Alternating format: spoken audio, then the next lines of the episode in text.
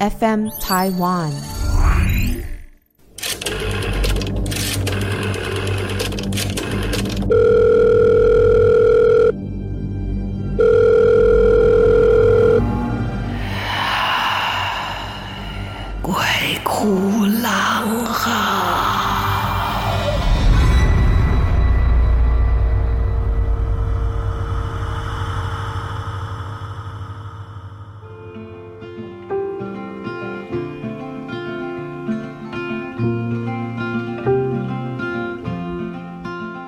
欢迎来到鬼哭狼嚎。哎，不要害怕，先不要关掉或转开哈。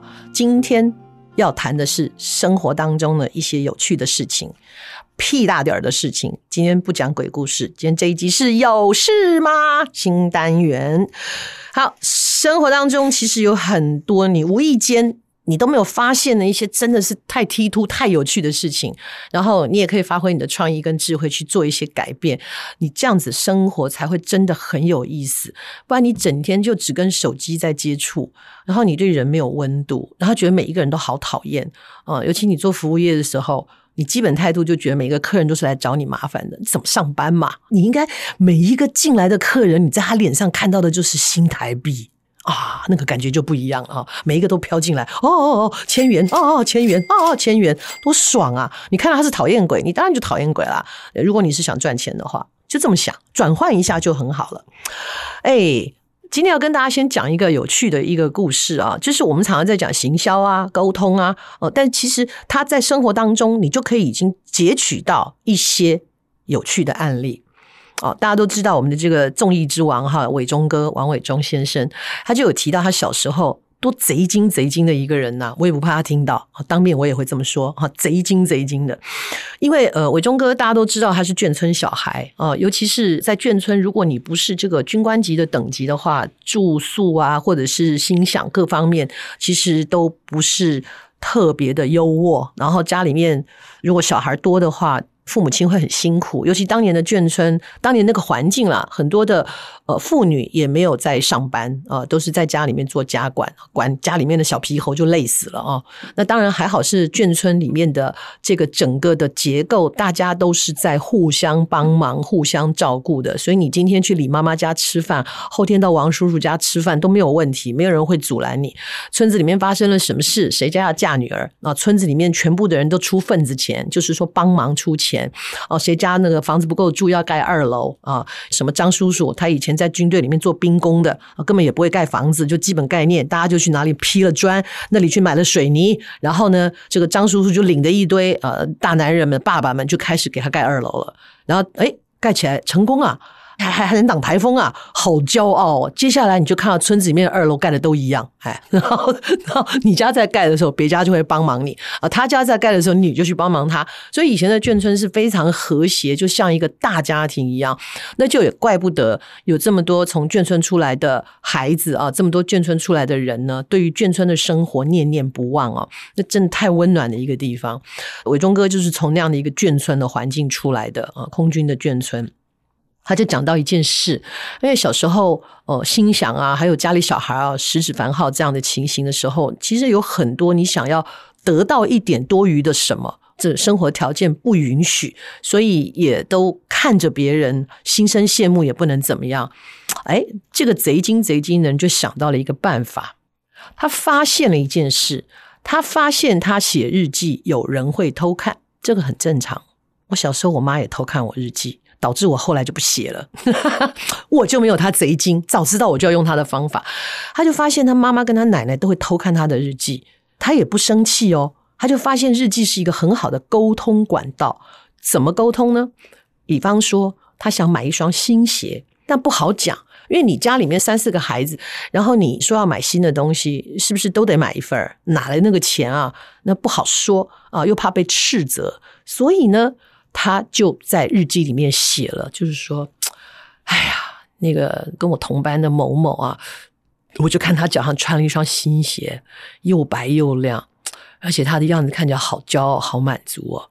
我心里也想要有一双新鞋，低头看看自己那双又破又旧、脏的已经分不出原来什么颜色的鞋，我好想要一双新鞋，好想跟妈妈说，但是我一想，爸爸这么辛苦，家里的钱够吃饭都不够了，还能够再多买这个吗？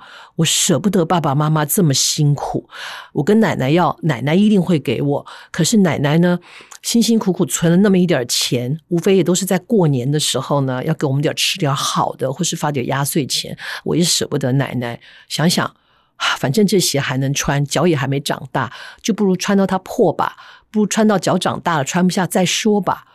别人的鞋是别人的事，我就不要想太多，我才不会让爸爸妈妈很担心。哎，这个自己写了就算了，但是这一篇是特别写给别人看的，妈妈看到了，奶奶看到了，嗨呀，那个心里难过的，一方面觉得说，哎。我们都没有办法达成这个儿子跟孙子心里的想法。另一方面呢，除了心疼以外，又觉得这孩子怎么这么懂事啊？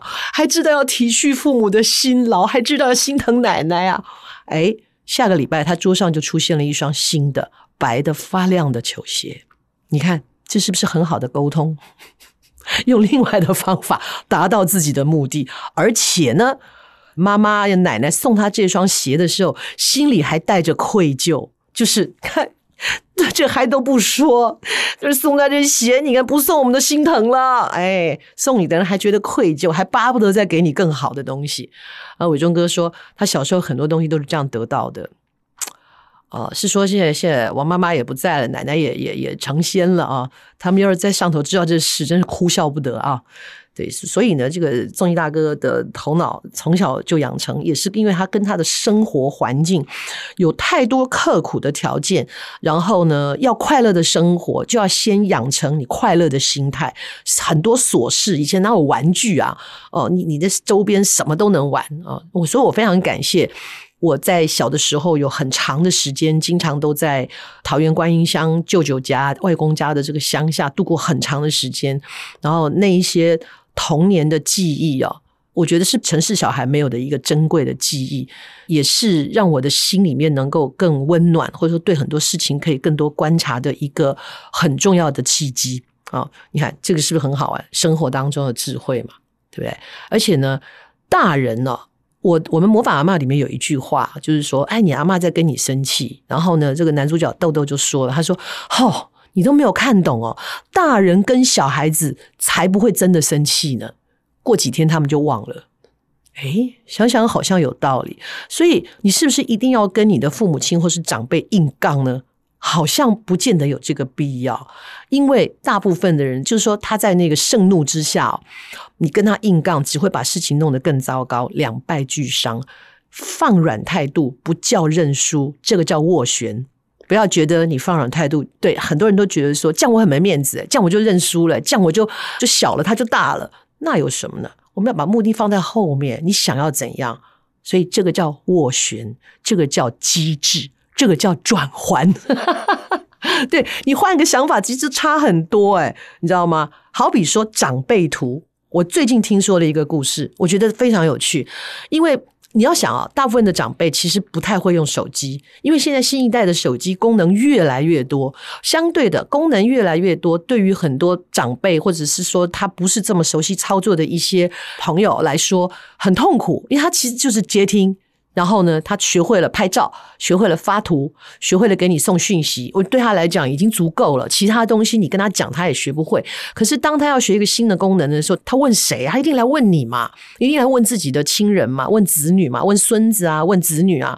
可是大部分人态度都不是很好，就觉得说：“哦，你笨死，教几遍，我上次教过你们又忘了。”我有一个年轻的朋友，多可爱。他的妈妈是一个美甲师，因为结婚很早，所以女儿很大了。他女儿是在做设计方面的相关工作，所以也会画图。然后他就是在教他妈妈用手机的时候，发现真的是沟通困难，就教了就忘，教了就忘。你要想，那不在他们的时代啊，对不对？不要讲别的，现在让你用洗衣板洗衣服，多半都洗不干净，你更不会洗衣服。那可是他们洗得很厉害啊，所以你这样想就知道了嘛。不同年代的东西就有不同的用法，不同年代就有不同的学习。那既然他们没有跟上我们这个时代，他们都已经长那么大了，才有这个新的东西。学习是要过程的，所以除了有耐心以外呢，你可以想办法。我那个朋友的女儿因为学设计，她就觉得她跟她妈妈讲半天，或者是跟她妈妈讲说哪一条路要怎么去，东不飒飒。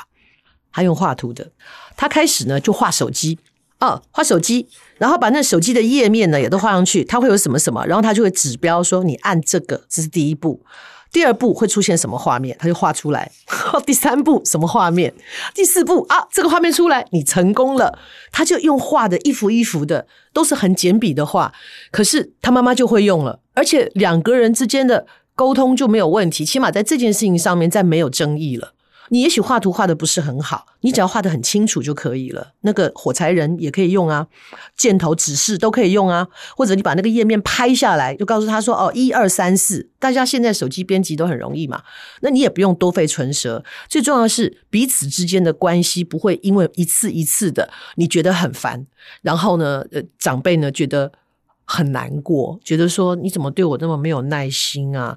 你你都不愿意帮我了，我去找谁帮啊？甚至有一些父母会塞奶说：“哈，那手机店的弟弟都比你对我好哦，对不对？”哎，不见得每一个手机店的服务都这么好啊。他们也是年轻人啊，也可能会碰到就哦，你很烦的教不会的问题，所以是可以解决的。再来呢？他们就是只会用长辈图嘛，因为他很想关心你，他又说不出什么话来啊，就就是你你叫他用说的，他差不多也就是这个意思。长辈图都帮他说啦，哎，早安呐、早上吃了没啊？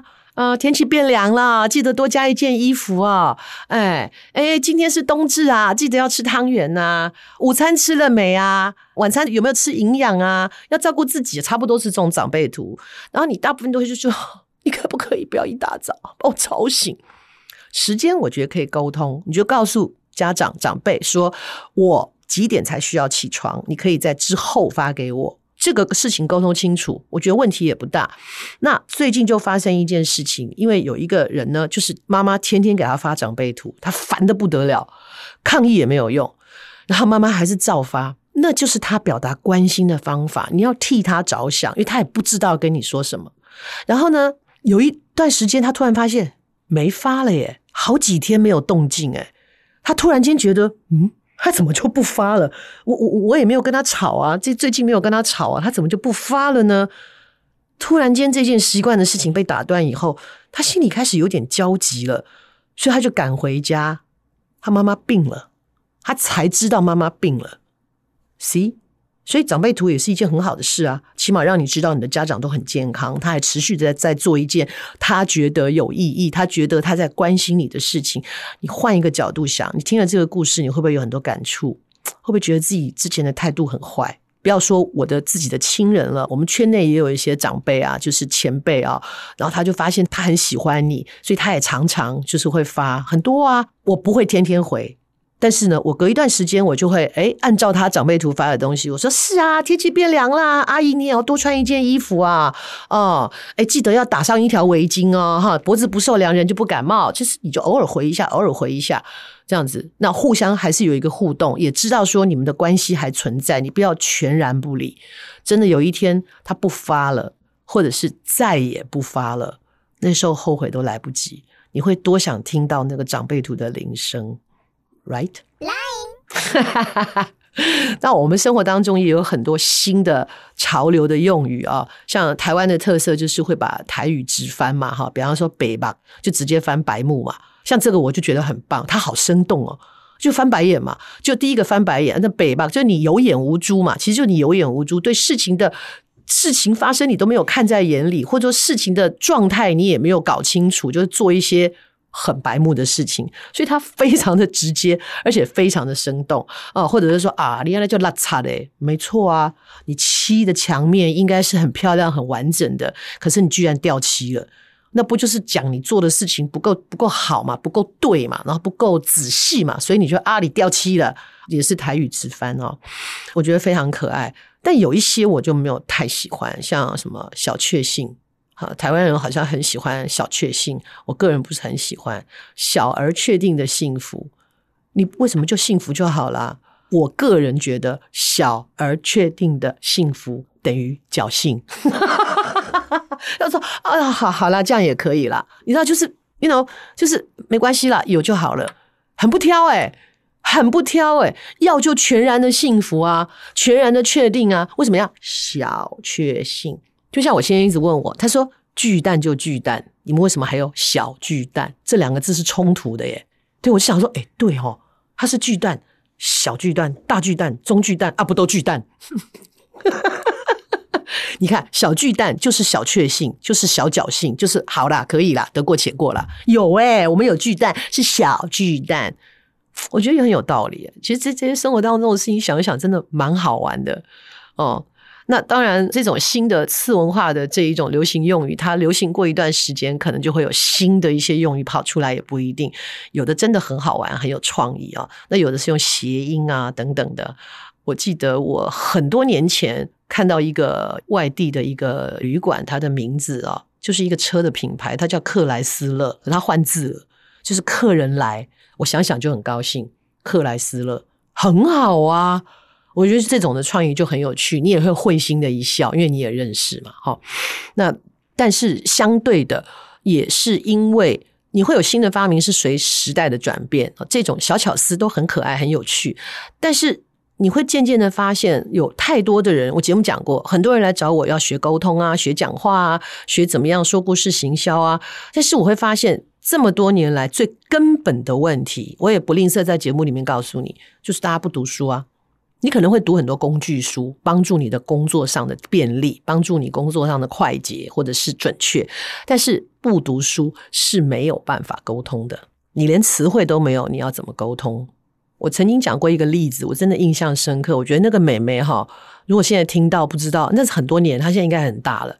呃，一个在火锅店打工的美眉，因为很晚去，大概十一点多去。然后那个妹妹在我们点好餐以后就说：“呃，不好意思，因为我们要交接了，麻烦你帮我们做一个结账的动作。”我们刚好这一群人都是很熟的朋友，我就看着他，他就发现大家瞪着他都不讲话，他就说：“呃，不好意思，因为我们要交接了，然后麻烦你们先做一个结账的动作。”我就继续看着他，他就有点吓到，怎么这一桌人全部都拿眼睛看着他都不说话？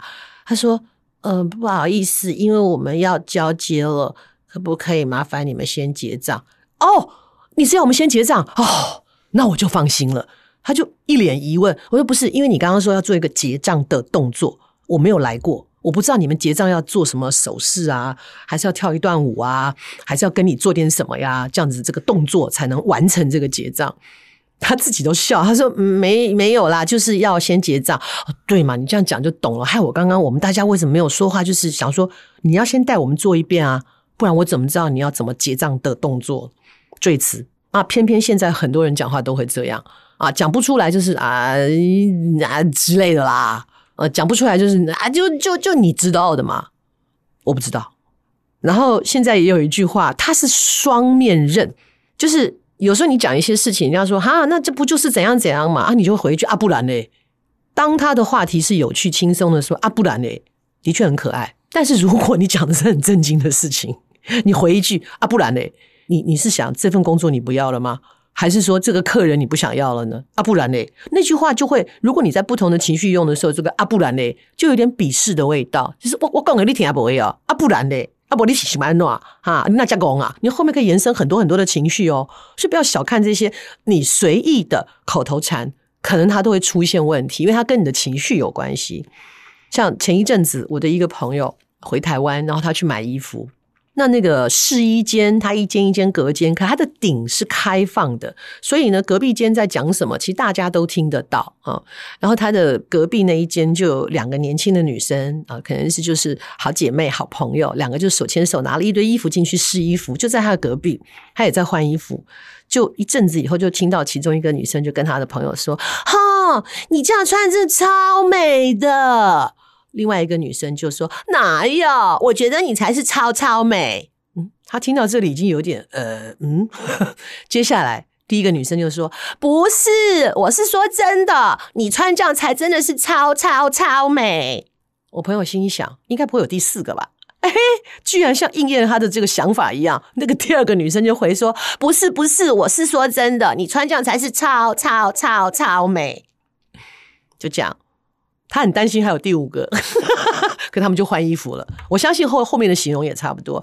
我那个朋友啊，他也是一个很善于沟通，因为他是一个经纪人啊，他在台湾跟大陆都有做经纪人，所以环境不同。他是一个 EQ 非常好的人，他也很善于沟通，也很懂得替别人着想。所以当他听到这两个女孩这样对话的时候，他说他当时有一股冲动，很想掀开他们的帘子，说：“你除了这个字，你没有别的吗？”我真的是我啊。嗯，啊，你你很多嘛，其实不需要很华丽的词藻，like 就是说，哇，你穿这样腿很长诶，你这样看起来很瘦哦，这件衣服很修身哦，它好好适合你的气质哦，嗯，我觉得你你穿起来整个人都不一样，你看就这么简单，你都不用多哦，不用说什么沉鱼落雁、闭月羞花哈，因为现在教育去中国化，我也不知道你们听不听得懂这些形容词，好，就是沉鱼落雁、闭月羞花的主人到底是谁？你可能问我说他谁啊？好。因为现在很多小朋友连邓丽君是谁都不知道了哈，传真机是什么都不知道，这很正常了，时代的转移。但是说话说得好，说得适切，说得对啊，说的在那个节骨眼上是很重要的。你不用太华丽的，就是你变化。我永远都记得我的一个哦，而且是补习班的老师，他说：“我跟你讲。”你讲的不一样，你这件事情同样的事情，你用不同的方法来讲出来，是就是说可以讲得清楚的，那就表示你这个人有学问。我在国中就听到这句话，它对我影响也很大。你看，生活当中随便一个小事都可以引发我们很多的想法。你的生活怎么会枯燥？怎么会无聊呢？你的朋友怎么会是只是手机呢？好，有事吗？你有事吗？也可以来跟我们沟通。你想听什么事，或想告诉我们什么事，也可以。留话给我们，来投稿给我们啊！记得啊，在各个好多个平台都听得到 FM Taiwan，你也在里面投稿，然后或者是拜托大家在那个 Apple Podcast 上面给我们评分啊，这样子会让我们的节目做得更加的认真，更加的好。下次要聊什么呢？哼，不告诉你啊，啊不然嘞，下次再见。